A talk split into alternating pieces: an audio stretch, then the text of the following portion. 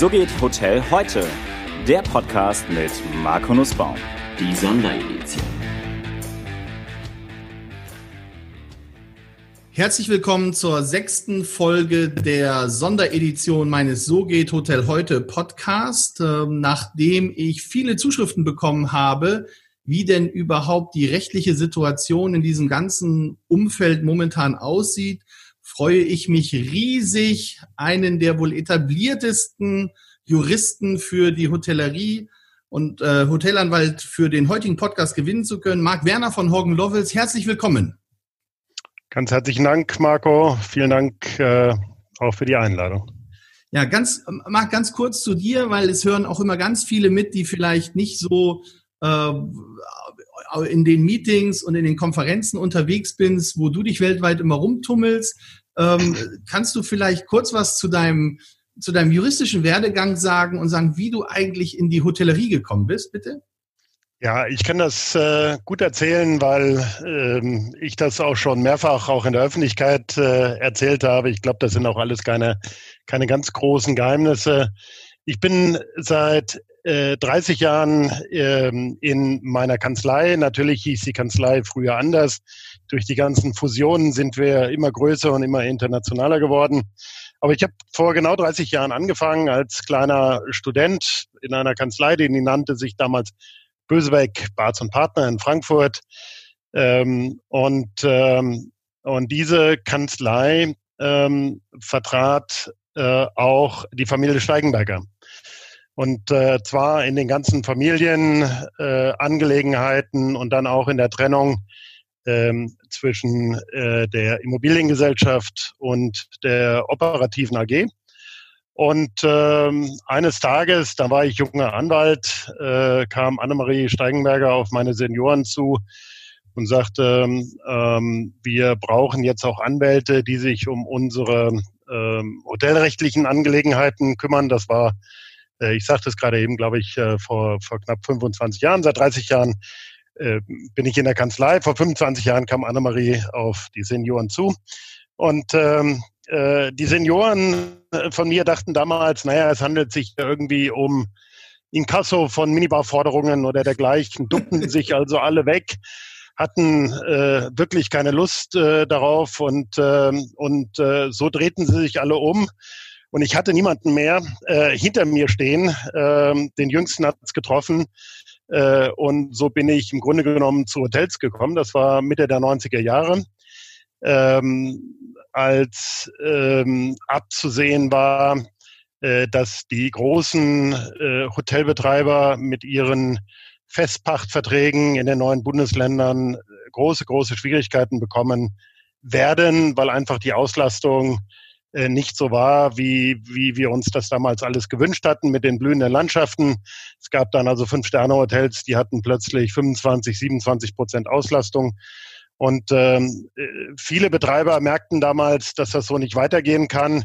Äh, 20 Jahre Festpachtverträge mit, äh, mit, mit äh, fixen Mieten, mit fixen Pachten, äh, mit einer Auslastung von 27, 30 Prozent ähm, auf Dauer geht das nicht gut. Und wenn man zu viele dieser Verträge im Portfolio hatte, äh, dann, äh, dann, dann war abzusehen, dass, dass dann irgendwann Schluss ist. Und äh, äh, so hatte ich in meinen ersten Jahren des Anwaltdaseins im Grunde genommen nichts anderes zu tun, als mich auf äh, diese Verträge zu stürzen ähm, und äh, in irgendeiner Form äh, eine Einigung mit den Vermietern zu finden damit ähm, die Hotelbetreiber äh, diese Situation ähm, auch überleben konnten. Äh, so bin ich zu Hotels gekommen. Es waren also mitnichten waren das Minibar-Forderungen, die eingetrieben werden mussten, sondern es ging tatsächlich um die Existenz einiger Betreiber.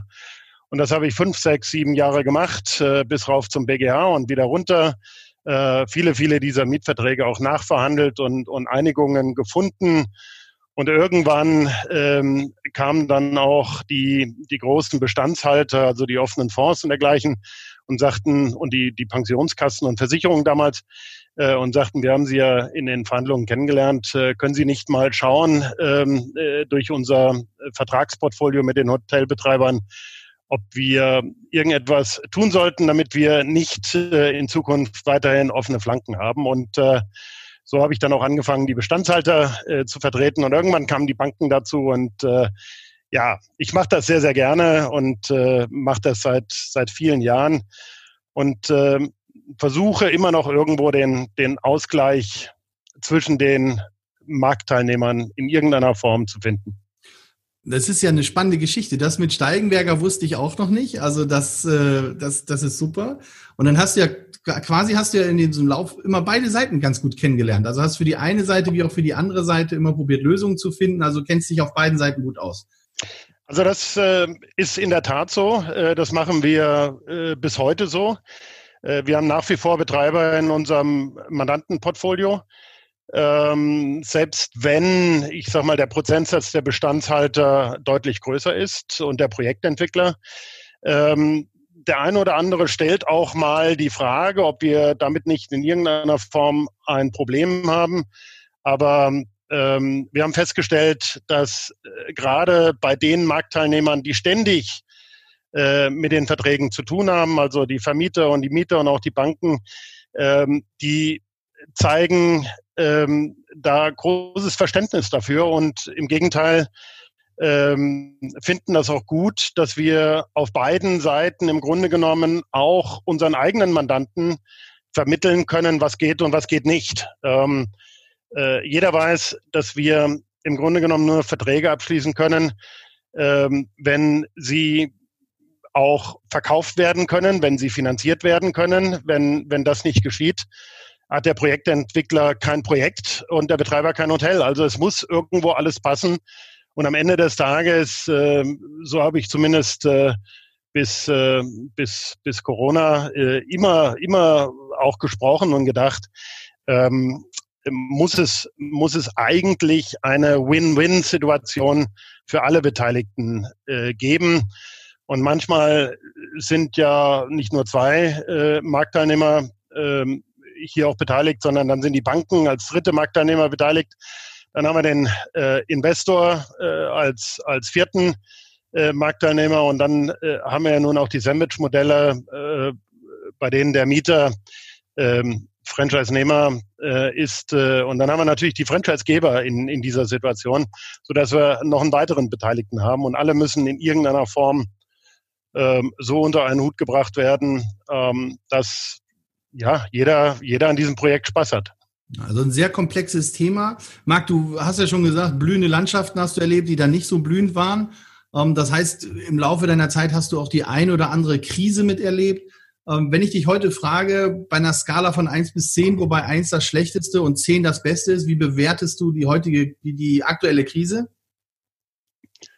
Äh, ja, schwer auf einer Skala auszudrücken. Für unsere Branche äh, ist, ist die, also unsere Branche, damit meine ich die Hotelbranche, jetzt nicht die Anwaltsbranche. Ich hätte gerade gedacht, für die Kisten ist natürlich ähm, Aber daran kannst du erkennen, wie sehr ich mit der, mit der Hotelbranche äh, leide und lebe. Ähm, also ich halte sie schon für sehr, sehr schwierig. Also schwieriger, schwieriger als 9-11, äh, wobei uns damals diese Krise auch umgetrieben hat. Äh, schwieriger als, als die Lehman-Krise 2008.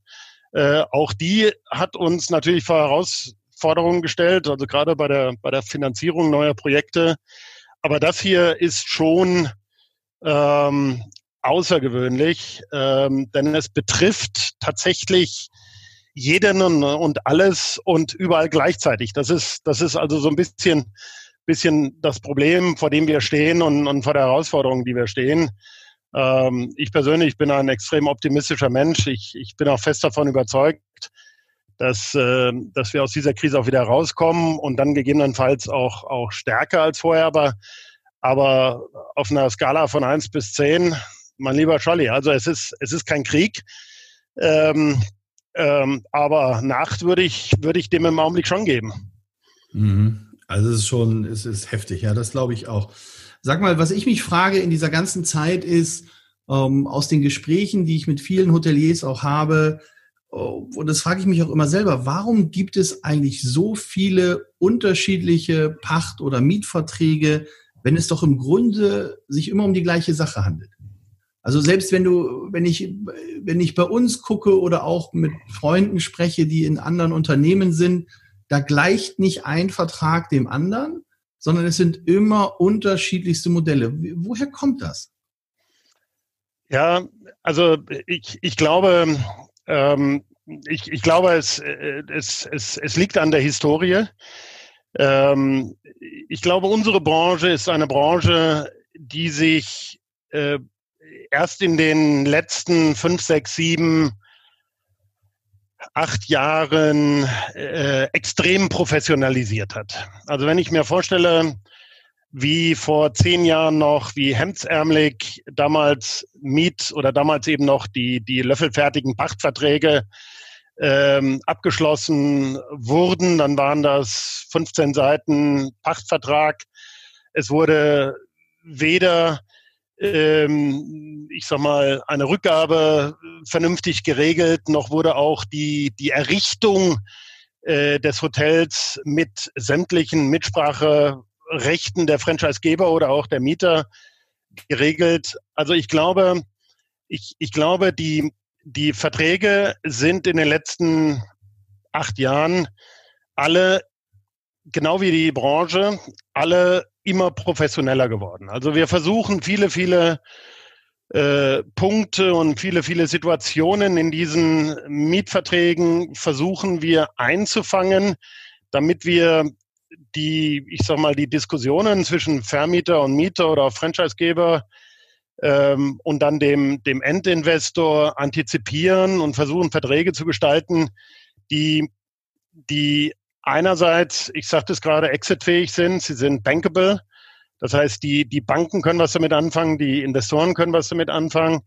Ähm, und was sich in den letzten acht Jahren auch verändert hat, ist, äh, dass wir mit, mit Hilfe dieser Hybridgedanken äh, in, den, in den Mietverträgen, dass wir versucht haben, einen Ausgleich zwischen Mieter und Vermieter zu finden und nicht, nicht den Mieter so einseitig zu belasten, wie es die Verträge noch vor, vor neun oder zehn Jahren oder so ähm, tatsächlich ähm, ähm, vorgesehen hatten. Also jetzt gebe ich dir mal ein Beispiel. Ähm, bis vor zehn Jahren, neun Jahren, acht Jahren oder dergleichen ähm, war das Thema Reporting in einem Mietvertrag äh, ein, ein Non-Issue. Das heißt, äh, ähm, der Mieter hat im Grunde genommen gesagt, also lieber Vermieter, warum soll ich dir ein, ein regelmäßiges Reporting über den über, über meine Betriebszahlen geben oder dir sagen, wie es meinem Betrieb läuft. Äh, Geld hat man zu haben.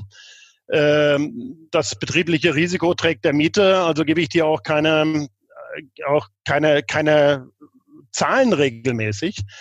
Ähm, in den Krisen haben wir allerdings auch gelernt, dass, äh, dass, dass es wichtig ist, dass Vermieter und Mieter regelmäßig und frühzeitig miteinander reden, damit einerseits der Vermieter auch darauf reagieren kann und andererseits der Mieter aber auch das Gefühl hat, na, der Vermieter interessiert sich eben auch dafür, ob ich eigentlich hier meine Miete erwirtschaften kann oder nicht.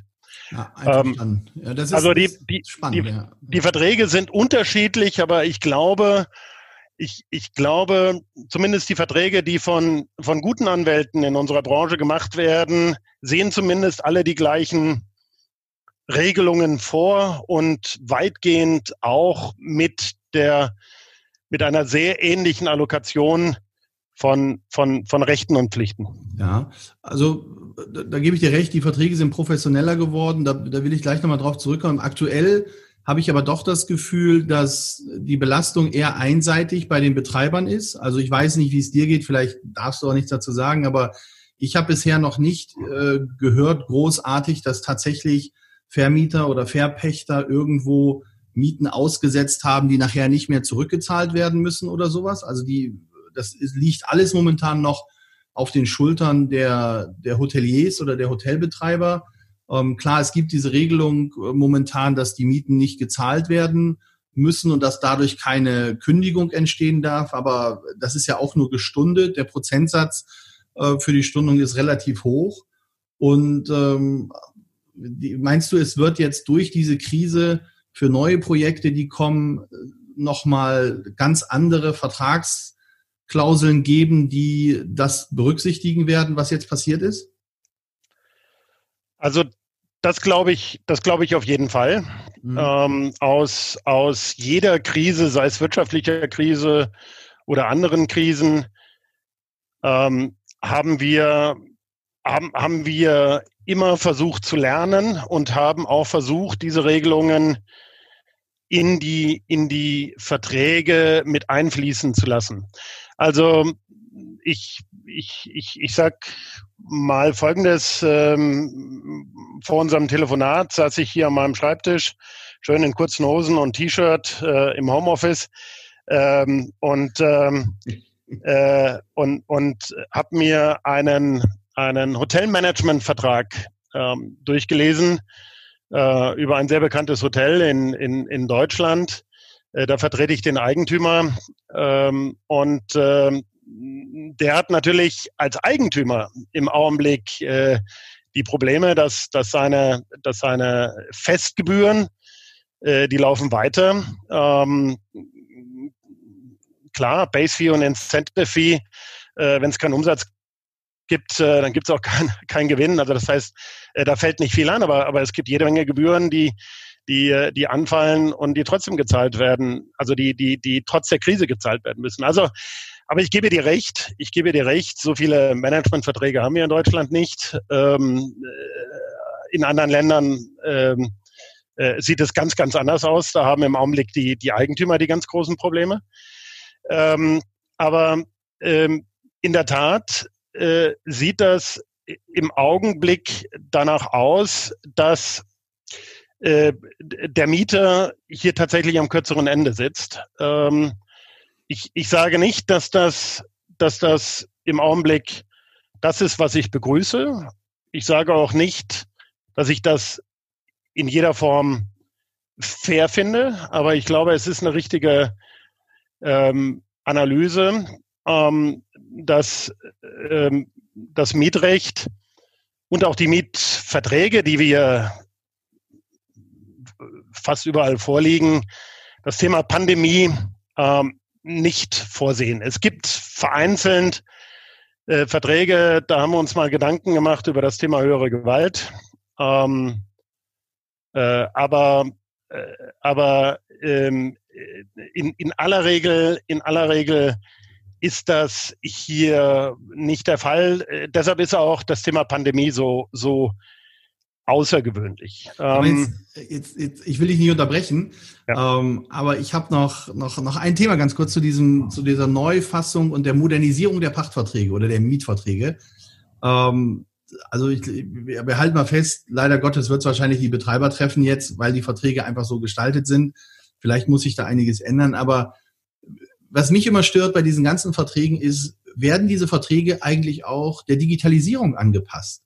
Also wir haben immer in meinen Augen, äh, nehmen wir mal das Beispiel der Instandhaltungsrücklage. Also es wird ja von vielen immer gefordert, eine Instandhaltungsrücklage, die muss auf ein extra Konto bezahlt werden, das muss mit Absprache des, darf man da nur mit Absprache des Vermieters oder Verpächters ran, ähm, das, dann muss ein CAPEX-Plan aufgelegt werden, was weiß ich nicht alles.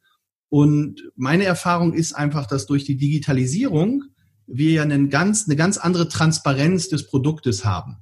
Und wenn ich im April zum Beispiel merke, der Teppich in meinen Fluren, der ist nicht mehr so toll ähm, und ich kriege keine guten Bewertungen mehr und das taucht schon in den Bewertungen auf, dann möchte ich ja eigentlich nicht bis nächstes Jahr März warten, bis ich meine CAPEX-Diskussion mit dem Verpächter habe und zu sagen, ich brauche jetzt was aus der Instandhaltungsrücklage, weil ich will die Teppiche neu machen, sondern ich will ja dann nicht quasi zwölf Monate mit einem kaputten Teppich machen, sondern will das ja erneuern was gibt's denn da für Lösungen? Wird, wird so, werden so digitale Themen denn irgendwie mit eingeflochten in die Verträge?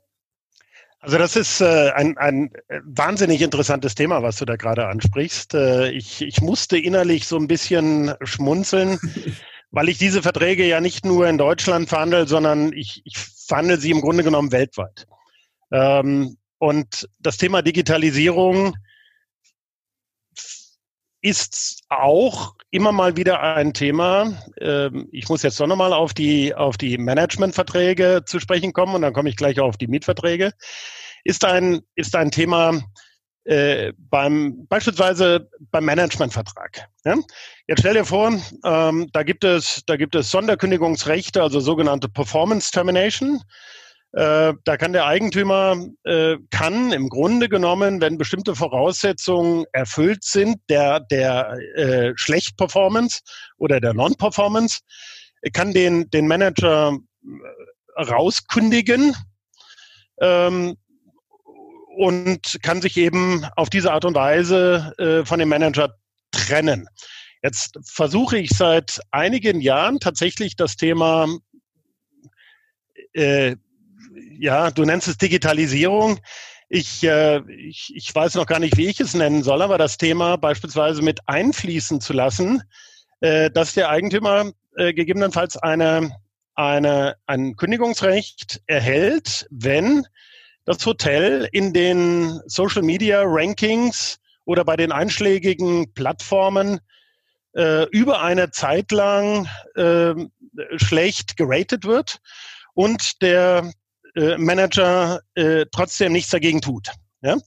Ähm, und dann schreit der Hotelbetreiber auf und sagt, äh, das geht ja gar nicht und, und diese, diese Rankings, die kann man ja beeinflussen und und und. Und ich sage, ja, aber ich versuche doch nur irgendwo auch hier moderne Ideen auch, auch in diesen Vertrag mit einfließen zu lassen. Also das ist bislang ist das auf großen Widerstand in diesen, in den Managementverträgen, auf großen Widerstand gestoßen äh, bei den, bei den Betreibern. Andersrum bei uns in Deutschland mit den, mit den Mietverträgen. Ähm, äh, du hast eben die FFNE-Reserve angesprochen, auch ein Hybridelement. Äh, nachdem muss eben der, der Mieter ähm, einen Betrag, einen jährlichen Betrag, Prozentsatz vom Umsatz auf ein Konto zurücklegen. Ähm, und das ist eben eine Sicherheit, damit gewährleistet ist, dass das Hotel eben auch in dem entsprechenden Standard ähm, gehalten wird. Ähm, ich könnte mir, also ich bin kein so wahnsinnig großer Freund davon, dass der Vermieter im Grunde genommen auf dieses Geld zu viel Einfluss nehmen sollte. Warum nicht? Weil wir eben im deutschen Mietrecht nach wie vor den Grundsatz haben, dass das betriebliche Risiko auf Seiten des Mieters liegt.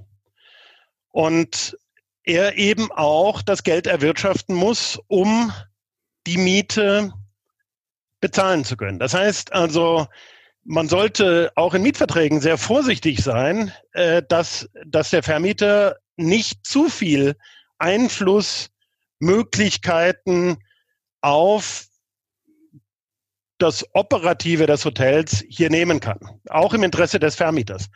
Das heißt, das heißt also, das Digitalisieren, wie du es nennst, ich, ich bin da sehr dafür. Ich, äh, ich, ich bin auch der, der Meinung, dass sich äh, Vermieter und Mieter äh, jedes Jahr mindestens einmal, aber eher lieber zwei oder dreimal im Jahr zusammen hinsetzen sollten und sagt, okay, was ist denn eigentlich an CapEx zu machen von der Vermieterseite aus, äh, um das Hotel in einen vernünftigen Standard zu bringen und zu halten und was ist eben auf FFNE-Seite zu machen und dann bitte lieber Mieter, nimm doch dann äh, die, das Geld auf dem FFNE-Reservekonto und benutze es. Ja. Ähm, ja.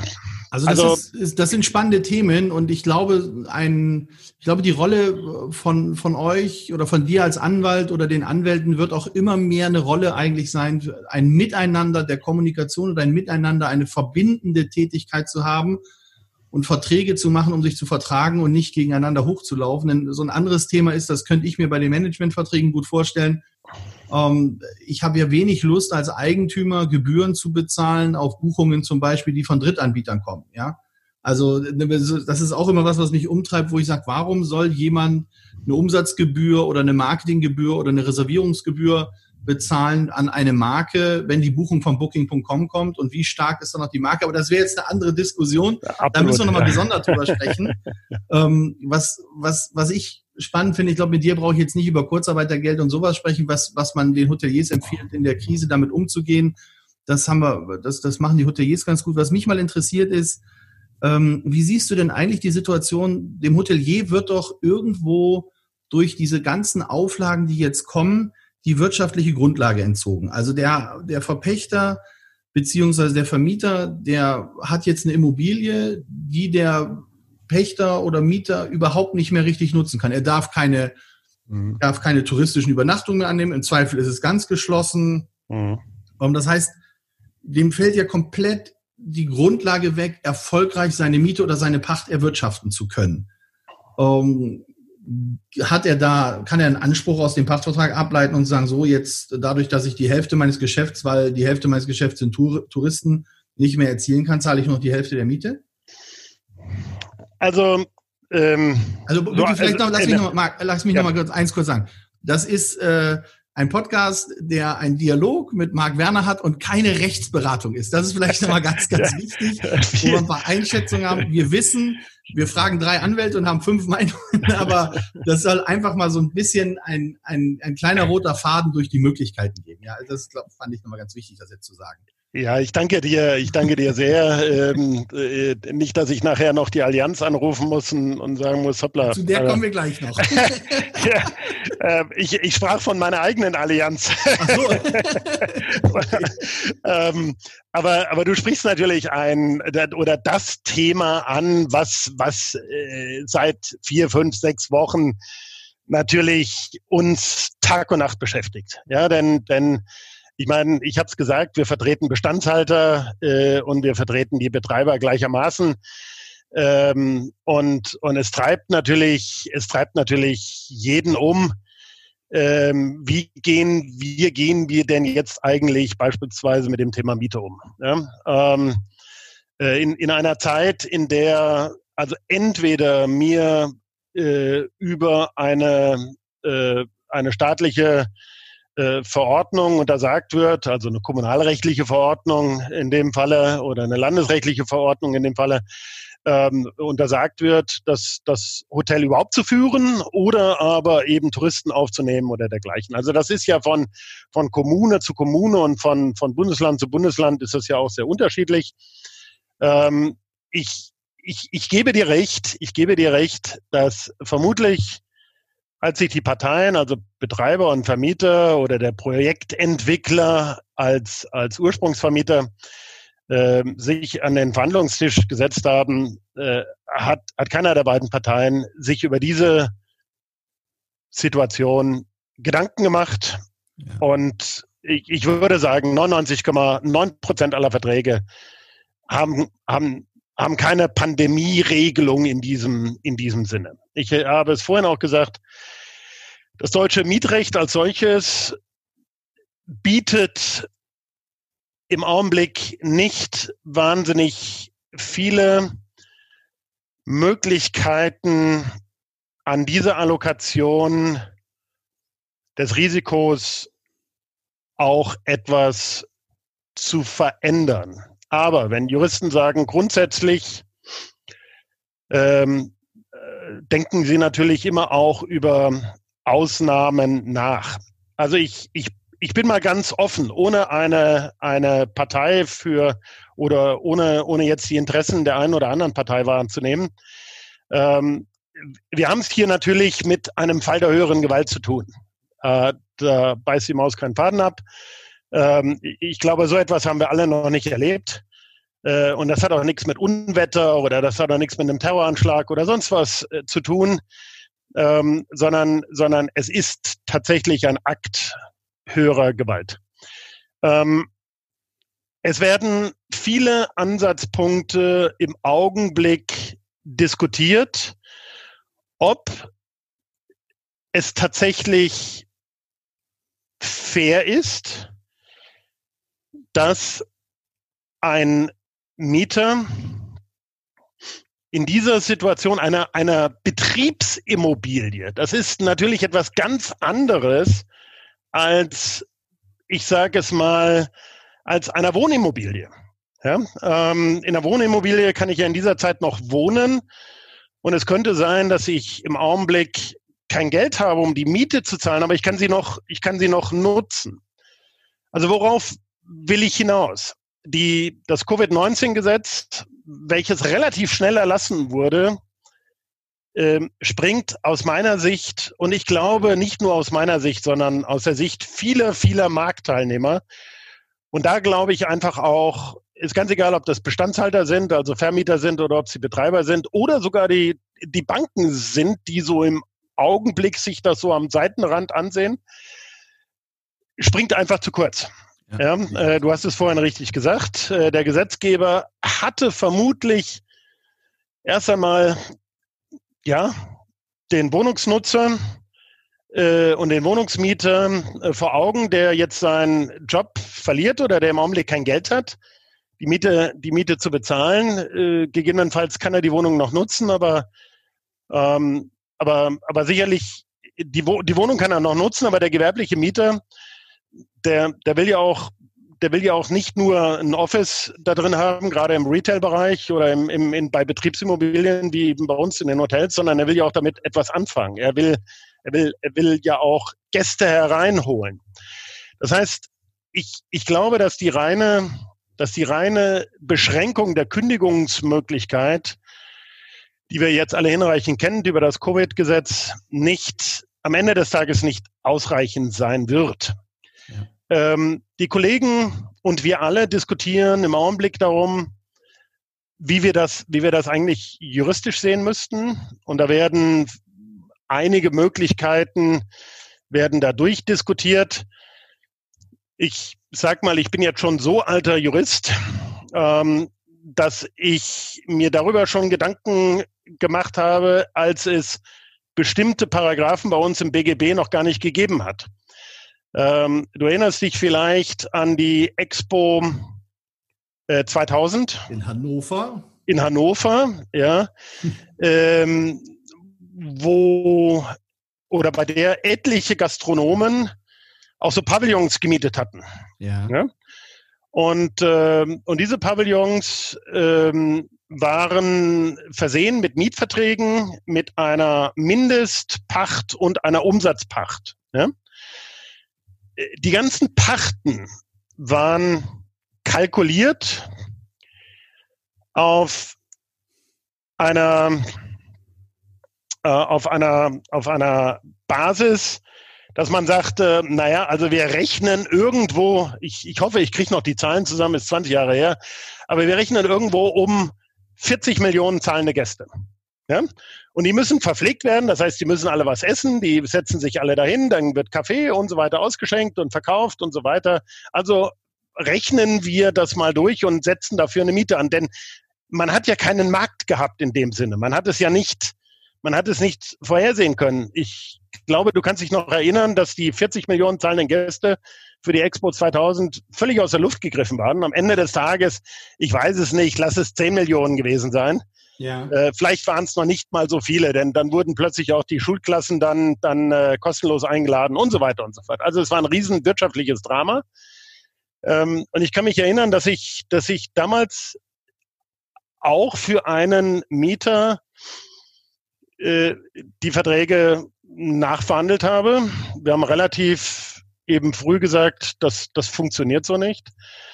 Und, und zwar haben wir uns Gedanken damals gemacht über, über das Thema, ähm, über das Thema äh, ja, Anpassung der Geschäftsgrundlage, Wegfall der Geschäftsgrundlage. Und dann natürlich, diese Rechtsprinzipien sind irgendwo ein Ausfluss aus dem vorherrschenden Rechtsprinzip des deutschen Rechts aus Treu und Glauben. Ja? Mhm.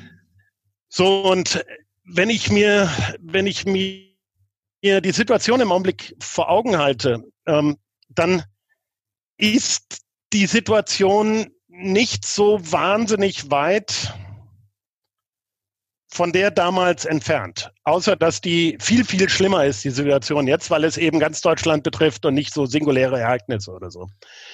Ähm, ich ja. könnte mir vorstellen, ich könnte mir vorstellen, und diesen Ansatz hat ja auch Dieter Müller vor ein paar Tagen ins äh, Spiel gebracht von Model One, äh, aber auch der, der Zier hatte da schon mal drüber nachgedacht, ähm, äh, tatsächlich irgendwo sagen, diese Situation ist so außergewöhnlich, dass keiner der beiden Parteien, also Vermieter, Mieter, Aber da muss man natürlich dann auch irgendwo im nächsten Schritt dann auch den Franchisegeber sehen. Man muss Manager und Eigentümer irgendwo sehen. Man muss natürlich dann die Banken sehen.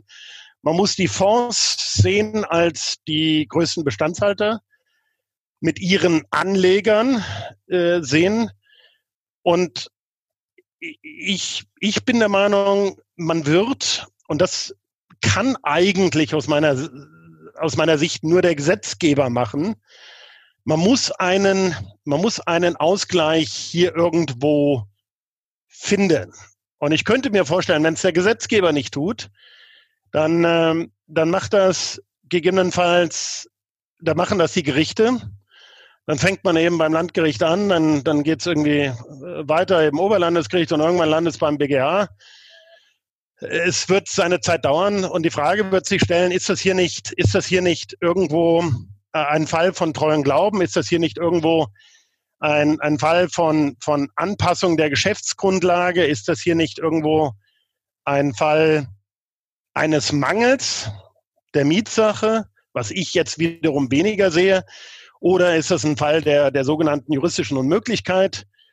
Sehe ich auch nicht so richtig. Aber, aber das Thema Anpassung der Geschäftsgrundlage als Ausfluss von treuen Glauben, ähm, das, da könnte ich mir vorstellen, dass wir hier noch nicht am Ende der Geschichte sind. Okay, aber das ist ja schon mal ein interessanter Ansatz. Sag mal, den anderen Ansatz, den ich mit dir nochmal besprechen wollte, ist ja, ich bin ja in der Lage, jetzt quasi Mieten auszusetzen. So. Und wenn ich äh, und sieht vor, dass ich nicht gekündigt werde, dass das, dass das Verhältnis, das Mietverhältnis, Vertragsverhältnis nicht gekündigt werden darf. So, jetzt ist aber die, die, die, die komplexe Struktur ja in Deutschland auch so, dass es mittlerweile Fonds gibt, die ja nicht nur ähm, Verpächter oder Vermieter sind, sondern die in ihrem Portfolio auch einzelne Betreibergesellschaften haben. Was bewahrt mich denn jetzt als Betreiber oder als Vertragspartner von solchen Fonds davor, dass die, wenn die Miete ausgesetzt wird, sagen, okay, dann ziehen wir mal die Sicherheiten, mal gucken, was da kommt. Und ich meine, die meisten Gesellschaften haben ja Patronatserklärungen gegeben und wir wissen selbst, wenn heute oder morgen einer diese Patronatserklärung ziehen würde, dann implodieren so manche Gesellschaften. Und äh, da, ich finde, da muss ich auch aufpassen, was bewahrt mich denn davor, dass mich nicht einer in die Insolvenz treibt, indem er die Sicherheiten zieht, und dann probiert hintenrum die Assets günstig äh, selbst zu verwerten. Mhm. Also ja, ein spannendes Thema. Ein spannendes Thema. Im, im ersten Moment würde ich, würde ich mal sagen, der gesunde Menschenverstand, auch der, der Vermieter und auch der, der, der, der Verstand, der kaufmännische Verstand, auch der Vermieter. Du sprichst von, von den Fonds, da müssen wir natürlich abschichten. Also die deutschen institutionellen äh, Immobilienfonds, ähm, die haben keine Betreibergesellschaften. Ähm, ja, jetzt in, einfach mal in, als, als Hypothese in den Raum gestellt, es gibt ja auch genug, sag ja, ich mal, ja, na, natürlich. Da bin ich, habe ein Portfolio natürlich. von drei, vier Hotels und sage, weißt du was, ich wollte immer schon von natürlich. dem los, den wollte ich immer schon loswerden, den finde ich nicht gut. Ich betreibe das in Eigenregie weiter oder das so oder ich ändere, dann habe ich, habe ich einen anderen Leverage. Ja. Ist, die, die Frage ja. zielt ja darauf ab zu sagen, ja. was passiert, wenn der Verpächter die Sicherheiten jetzt ziehen würde?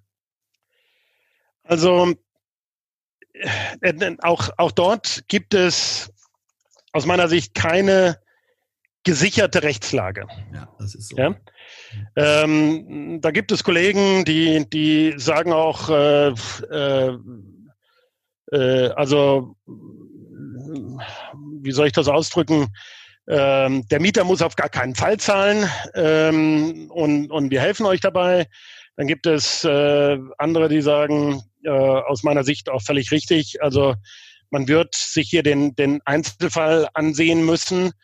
Äh, und die große Mehrheit wird wohl zu der Auffassung gelangen, die Sicherheiten, insbesondere dann, wenn sie eben auf erstes Anfordern äh, äh, gegeben wurden, können natürlich geltend gemacht werden. Ja? ja. Ähm, andererseits ist, ist, ist, macht es, macht es aus der, aus der Sicht des Vermieters herzlich wenig, wenig Sinn, jetzt die, die, die Mietsicherheit zu ziehen und jetzt irgendwo äh, auch, auch versuchen, den, den Mieter zu kündigen. Denn ich sage mal, in, in aller Regel, klar, den, den, den besonderen Fall, den du eben angesprochen hast, mit dem äh, mit, mit dem Eigentümer, der, der sagt, ich will jetzt irgendwie selbst betreiben oder den Betreiber will ich, will ich auf jeden Fall loswerden. Ähm, und den schicke ich jetzt mal in die Insolvenz. Ähm, ja, also ähm, das ist das ist denkbar. Das ist denkbar. Okay. Ich frage mich, ich frage mich nur, was was sollte den den normalen Vermieter dazu bewegen? Denn, äh, denn ich muss mir ja wieder einen neuen Mieter suchen. In dieser Zeit nicht ganz einfach. Äh, ich muss einen Mieter finden, der auch akzeptiert, dass äh, mein Teppichboden eben rötlich eingefärbt war und nicht grünlich oder nicht türkis.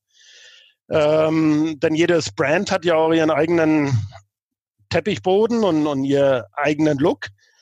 Äh, ich, muss, ich muss irgendwo auch ähm, äh, Mieter finden, die, die jetzt in der Lage überhaupt sind, irgendwo einen, einen Vertrag über 20 Jahre oder 25 Jahre abzuschließen oder so. Ja, das, mhm. äh, also ich, ich, ich glaube auch von der Vermieterseite aus, der, der ganz überwiegende Teil, ich meine, es wird ja auch, der ganz überwiegende Teil der Vermieter wird sagen, lass uns miteinander reden und lass uns hier einen vernünftigen Weg finden, der dich schützt und der uns schützt, gleichermaßen.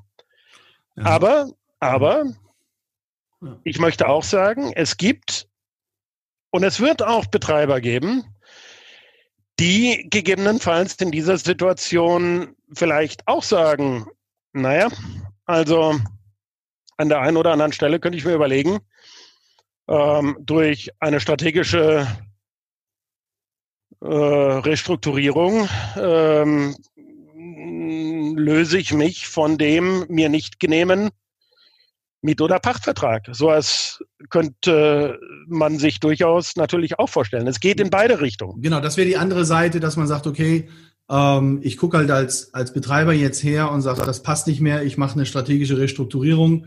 Ich glaube nicht, dass die Pachten in naher Zukunft noch erzielt werden können. Wir müssen hier runter verhandeln und äh, dann gehe ich den Weg. Also das ist so ein bisschen, finde ich, aktuell ist da noch Ruhe. Und ja. das ist so ein bisschen so, wer zuckt zuerst, ja? Ist es, was ist das, die, die, der Hase vor der Schlange oder die Maus vor der Schlange? Keine Ahnung. Also wer, wer zuckt zuerst in dem Moment?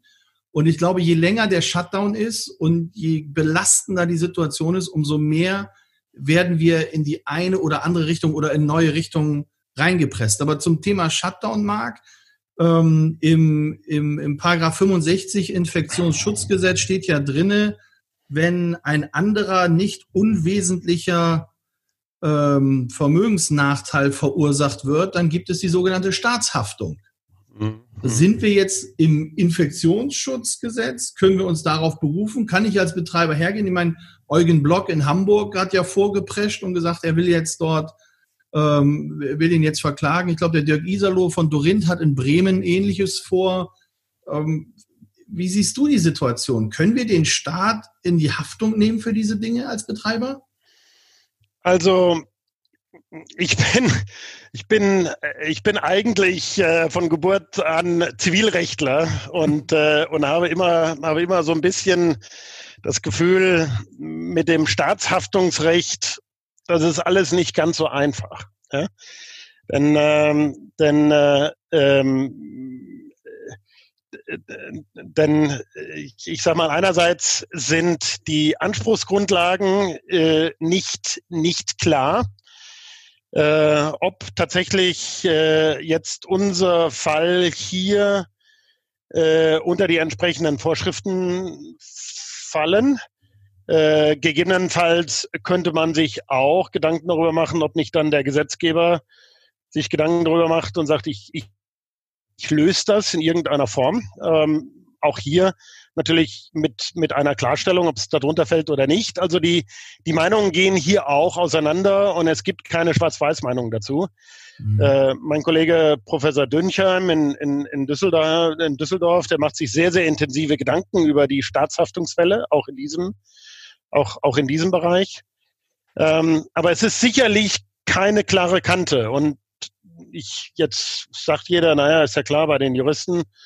Ja. Ähm, irgendwie ist es nie klar, ja. Äh, aber, aber wir haben es hier natürlich auch mit einer Situation zu tun, die, ähm, die, die der Gesetzgeber äh, so nicht, so nicht gesehen hat. Ja, also das Drollige ist, äh, es, es, es gibt im, im österreichischen AGBGB gibt es eine mitrechtliche Regelung, die sprechen von Seuche. Ja, aber die Regelung ist von 1894 oder so. Ähm, unser Gesetzgeber, ja, unser BGB ist auch von, von 1900, aber, aber äh, wir haben es eben hier nicht, hier nicht so geregelt, wie es, wie es die Österreicher, auch in Österreich ist es, äh, abgesehen davon, auch nicht ganz klar. Ähm, aber natürlich werden die Staatshaftungsfälle werden diskutiert und sie werden auch weiter diskutiert werden. Ähm, ich glaube, für einen, ähm, ja, einen, einen, einen Hotelbetreiber, der sich eben auch sehr intensiv Gedanken darüber machen muss, ähm, welche Ansprüche er hier wahren möchte, äh, sind einerseits natürlich die zivilrechtlichen Ansprüche, ähm, spielen eine Rolle äh, und die Staatshaftungsansprüche äh, spielen eben auch eine Rolle. Ja? Ähm, man wird nur im Augenblick, im Augenblick sage ich, niemanden finden, der sagt, es ist so oder es ist nicht so. Ja? ja. Sondern wenn man ehrlich ist, ist. Ähm, ja, ist äh, befinden wir uns, befinden wir uns leider hier in einem Graubereich. Zudem es auch nicht so viel oder überhaupt keine Rechtsprechung gibt, im Übrigen. Ja, ja aber das ist ja interessant, wenn man also, Rechtsprechung mal dann pro, pro, pro, also produzieren würde. Ja, das wäre ja auch nicht. Also äh, genau, man kann, man kann hier wunderbar Rechtsgeschichte schreiben. Ähm, ich, ich, ich halte von Rechtsgeschichte schreiben nur nicht immer so wahnsinnig viel. Ähm, denn, denn es hilft es hilft nicht schnell genug den Mandanten. Ja? Genau, aber jetzt, aber Hilfe Mandanten schnell genug. So, jetzt sind wir bei einem anderen Thema. Da ist auch nochmal die, die juristische Einschätzung gefragt. Es geht ja auch darum, dass die Hotellerie, beziehungsweise auch die Gastronomie, wir bleiben jetzt noch bei der Hotellerie, Podcast heißt So geht Hotel heute, ähm, ja auch Liquidität bekommt. So, und jetzt haben viele Hotels und auch Betreiber eine sogenannte Betriebsschließungsversicherung abgeschlossen. Und die Versicherungen sind sehr zögerlich in ihrer Auszahlung. Der Spiegel hat das beschrieben. In Bayern gab es eine Initiative, wo einige Versicherungen sich dann entschlossen haben zu sagen, wir zahlen euch 15 Prozent von allem. Äh, da gehört auch die Allianz zu. Und die Frage ist, ist das bei euch auch schon aufgepoppt, dass Mandanten gesagt haben, hey, guckt mal, wir müssen jetzt mal hier uns die Versicherung vornehmen, weil wir erwarten schon, dass die sich an die Betrieb, Betriebsschließungsversicherung halten und uns hier kompensieren, ja? Mhm. Also, ähm, also ich, ich, äh, ich kann nicht bestätigen, dass die Mandanten äh, mit, äh, ich, ich sag mal, mit, mit dieser Frage an Hogan Levels herangetreten sind. Okay. Ähm, äh, es, es macht sicherlich es macht sicherlich Sinn, aber es gibt natürlich auch äh, Versicherungsrechtsexperten. Ja? Ähm, das ist eine, das ist eine sehr kleine Nische. Äh, das ist auch ein, ein, so wie, ich sag mal, Hotelbetreiberverträge auch eine sehr kleine Nische sind. Ähm, und da gibt es, da gibt es Spezialisten. Ähm, ich kann auch allerdings auch nicht bestätigen, dass die meisten äh, Hotelbetreiber Betriebsschließungsversicherungen abgeschlossen haben. Ähm, natürlich wird immer eine Betriebsunterbrechungsversicherung abgeschlossen, äh, weil die, die allermeisten Verträge sehen das auch vor, äh, dass der Mieter eine solche abschließen muss für 12 oder 24 Monate. Ja. Ähm, und, und hier kommt jetzt ein Aspekt zum Tragen. Äh, das, äh, so wurde mir berichtet, äh, dass, dass es tatsächlich bis vor wenigen Jahren Pandemien auch bei den Betriebsunterbrechungsversicherungen durchaus eine, eine versicherbare Situation gewesen sein soll. Aber dieses Element lag so ein bisschen wie Trockenbrot in den Regalen, wollte keiner haben. Ja? ähm, und, ähm, und jetzt haben wir gelernt, die Betriebsschließungsversicherungen, ja, ähm, da taucht das Wort Pandemie, wenn ich das richtig verstanden habe, plötzlich auch nicht auf. 15 andere Situationen gibt's oder 20 oder wie viel auch immer. Ähm, nur, nur die betreffende hier nicht. Und das ist natürlich ein interessantes Feld, ähm, weil sich hier jetzt AGB-rechtlich oder bei den Versicherungen heißt das AVB-rechtlich gesehen jetzt die Frage stellt, naja, ist das denn eigentlich wirksam? Also wenn ich 15 Elemente versichere und im Grunde genommen sage, das ist eine All-Risk-Versicherung, ich aber dann, wenn ich ein Risiko habe, welches sich verwirklicht, plötzlich ähm, dieses Risiko nicht dabei ist, ja, ähm, dann ja, dann ist das, dann ist das eine sehr interessante Rechtsfrage. Ich kann es nicht beurteilen. Ich bin nicht, ich bin nicht Versicherungsrechtsexperte, ähm, aber ich glaube, ein sorgfältiger Hotelbetreiber beziehungsweise auch die Verbände sollten sich sollten sich darüber Gedanken machen. Also ja, das, da sind die Verbände schon dran. Ne? Das, das, das kommt schon. Sag ja. mal, Marc, das, das, war ein, das war ein super, super Durchblick so über die einzelnen Themen, über die einzelnen Themengebiete. Aber wenn ich jetzt aus Sicht eines Betreibers gucke, vielleicht auch eines einzelnen Betreibers, ähm, eigentlich brauche ich ja wirklich einen richtig guten Rechtsanwalt oder wie du sagst, auch Spezialisten äh, für meine Vorgehensweise, der mir irgendwie meine Strategie erörtert, der mit mir hilft, eine Strategie zu erarbeiten, gegebenenfalls auch eine Restrukturierungsstrategie, der dann gegebenenfalls bei den Vermietern mit mir vorstellig wird oder der mir bei den Versicherungen hilft oder auch bei Regressanforderungen dem Staat gegenüber. Parallel laufen aber meine Fixkosten weiter. Ich habe Stand heute keinen Umsatz mehr, überhaupt keinen Umsatz mehr. Das Kurzarbeitergeld ist immer noch nicht auf den Konten der Betreiber und die Rückzahlung von Hotelbuchungen, die schon geleistet wurden, die ziehen auch immer weiter Liquidität. Das heißt, ich habe immer, ich habe überhaupt keine Liquidität mehr als Betreiber. Ich baue immer mehr Schulden auf. Und jetzt soll ich mir auch noch einen Top-Anwalt leisten. Wie soll denn das funktionieren? Gebt ihr, das, könnt ihr euch vorstellen, dass ihr das wie im Amerikanischen mal macht, dass ihr pro bono arbeitet? Naja, also Hogan Lovells, ähm, ähm, äh, wie soll ich sagen, leistet pro Mitarbeiter weltweit 25 Pro Bono Stunden auf der ganzen Welt. Bei 8000 Mitarbeitern kannst du dir äh, überlegen, wie viele Pro Bono Stunden wir tatsächlich, äh, wir tatsächlich leisten. Ähm, ein, ein solcher Fall äh, wäre jetzt, glaube ich, nicht äh, das, was wir üblicherweise unter Pro Bono äh, subsumieren würden. Ähm, aber ich will mal so sagen, äh, und, und da meine ich jetzt nicht nur Hogan Lovells. Also ich, ich äh, spreche ja auch von den Kollegen, äh, die sich auch um Hotels kümmern. Ähm, wir haben beispielsweise vor sehr früh in der Krise haben wir ähm, Webinare gegeben.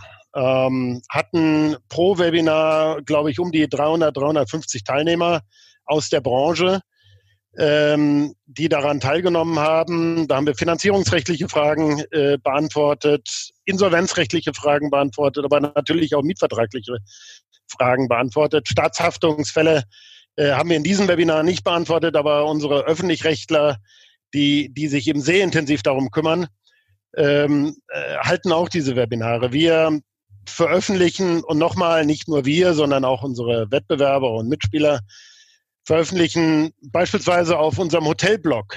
Äh, jeder, der meine Signatur hat oder bei uns auf, auf die Homepage von Hogan Lovells geht, äh, der wird den Hotelblog finden.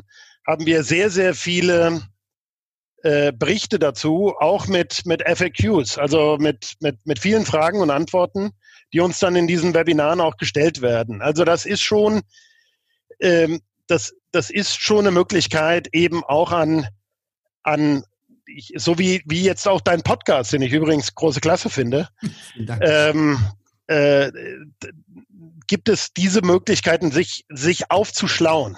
Ja? ja. Ähm, wenn es natürlich in, in Rechtsstreit hineingeht, ähm, und, und ich sag mal, Staatshaftungsansprüche sind solche, oder wenn es dann um Rechtsstreit geht, in irgendeiner Form, was mache ich mit der Bürgschaft oder, oder wie gehe ich damit um? Ja, ähm, ich, ich, ich weiß, es ist, es ist ein, es ist im Augenblick schwierig für die Hotelbetreiber. Ähm, aber ich glaube, ich, ich glaube, äh, auch die Anwälte und auch, auch unsere, auch unsere Marktteilnehmer ähm, sehen, sehen jetzt nicht unbedingt diese Krise als, als eine Chance, möglichst viel Geld zu machen. Also ähm, ich meine, wer, wer, wer mich kennt, wer unser ganzes Team kennt, auch mit Sabrina Handke, ähm, wir nochmal, ich habe es eingangs gesagt, wir, wir leben und lieben diese Branche und wir wollen auch, dass es dieser Branche auch in Zukunft wieder gut geht. Ja, und wir wollen dieser Branche helfen. Dass wir keine kostenlose Rechtsberatung erteilen dürfen, das sieht das deutsche Rechtsberatungsgesetz vor. ähm, aber, aber kleinere Anfragen in, in einem Gespräch, so wie wir es jetzt hier in dem Podcast auch machen, beziehungsweise einfach mal auf unseren Hotelblog gehen. Da steht viel drin. Wir haben also in den letzten vier, fünf Wochen viel reingestellt. Ja, das ist, das ist ein guter Hinweis. Vielen Dank. Also man sollte sich wirklich da erkundigen. Ich glaube, bevor ich äh, einen Termin mache oder sowas, sollte ich mich nochmal einlesen. Und es zeigt eigentlich nur, wie komplex die Herausforderungen für Führungskräfte, auch für Eigentümer in unserer Branche werden was ich alles abdecken muss. Und, äh, ich sage mal so schön, mentale Agilität wird zur Kernkompetenz. Gerade in der heutigen Zeit ist Veränderung super wichtig und auch, dass ich Dinge adaptieren kann. Marc, wir sind schon weit über der Zeit. Ich weiß nicht, ob du geguckt hast. Das war super cool. Das passiert mir irgendwie häufiger. Entschuldigung. Das ist, das ist gut. Also vielen, vielen Dank für deine Zeit. Vielen, vielen Dank für die wertvollen Hinweise. Und äh, am Ende denke ich, sollten wir gucken, dass alle sind ja von der Krise betroffen, dass wir es solidarisch lösen, um gemeinsam weiter nach vorne zu schauen. In meinen Augen ist das der beste Weg. Absolut. Wir sitzen alle in einem Boot und äh, im Augenblick tobt der Sturm um uns herum. Aber wenn wir gemeinsam in die gleiche Richtung rudern, kommen wir aus dem Sturm auch wieder raus. Alles klar. In diesem Sinne, habt noch einen schönen Tag. Vielen Dank Marco, für deine ich danke Zeit. dir. Ja, danke dir. Tschüss. Ciao.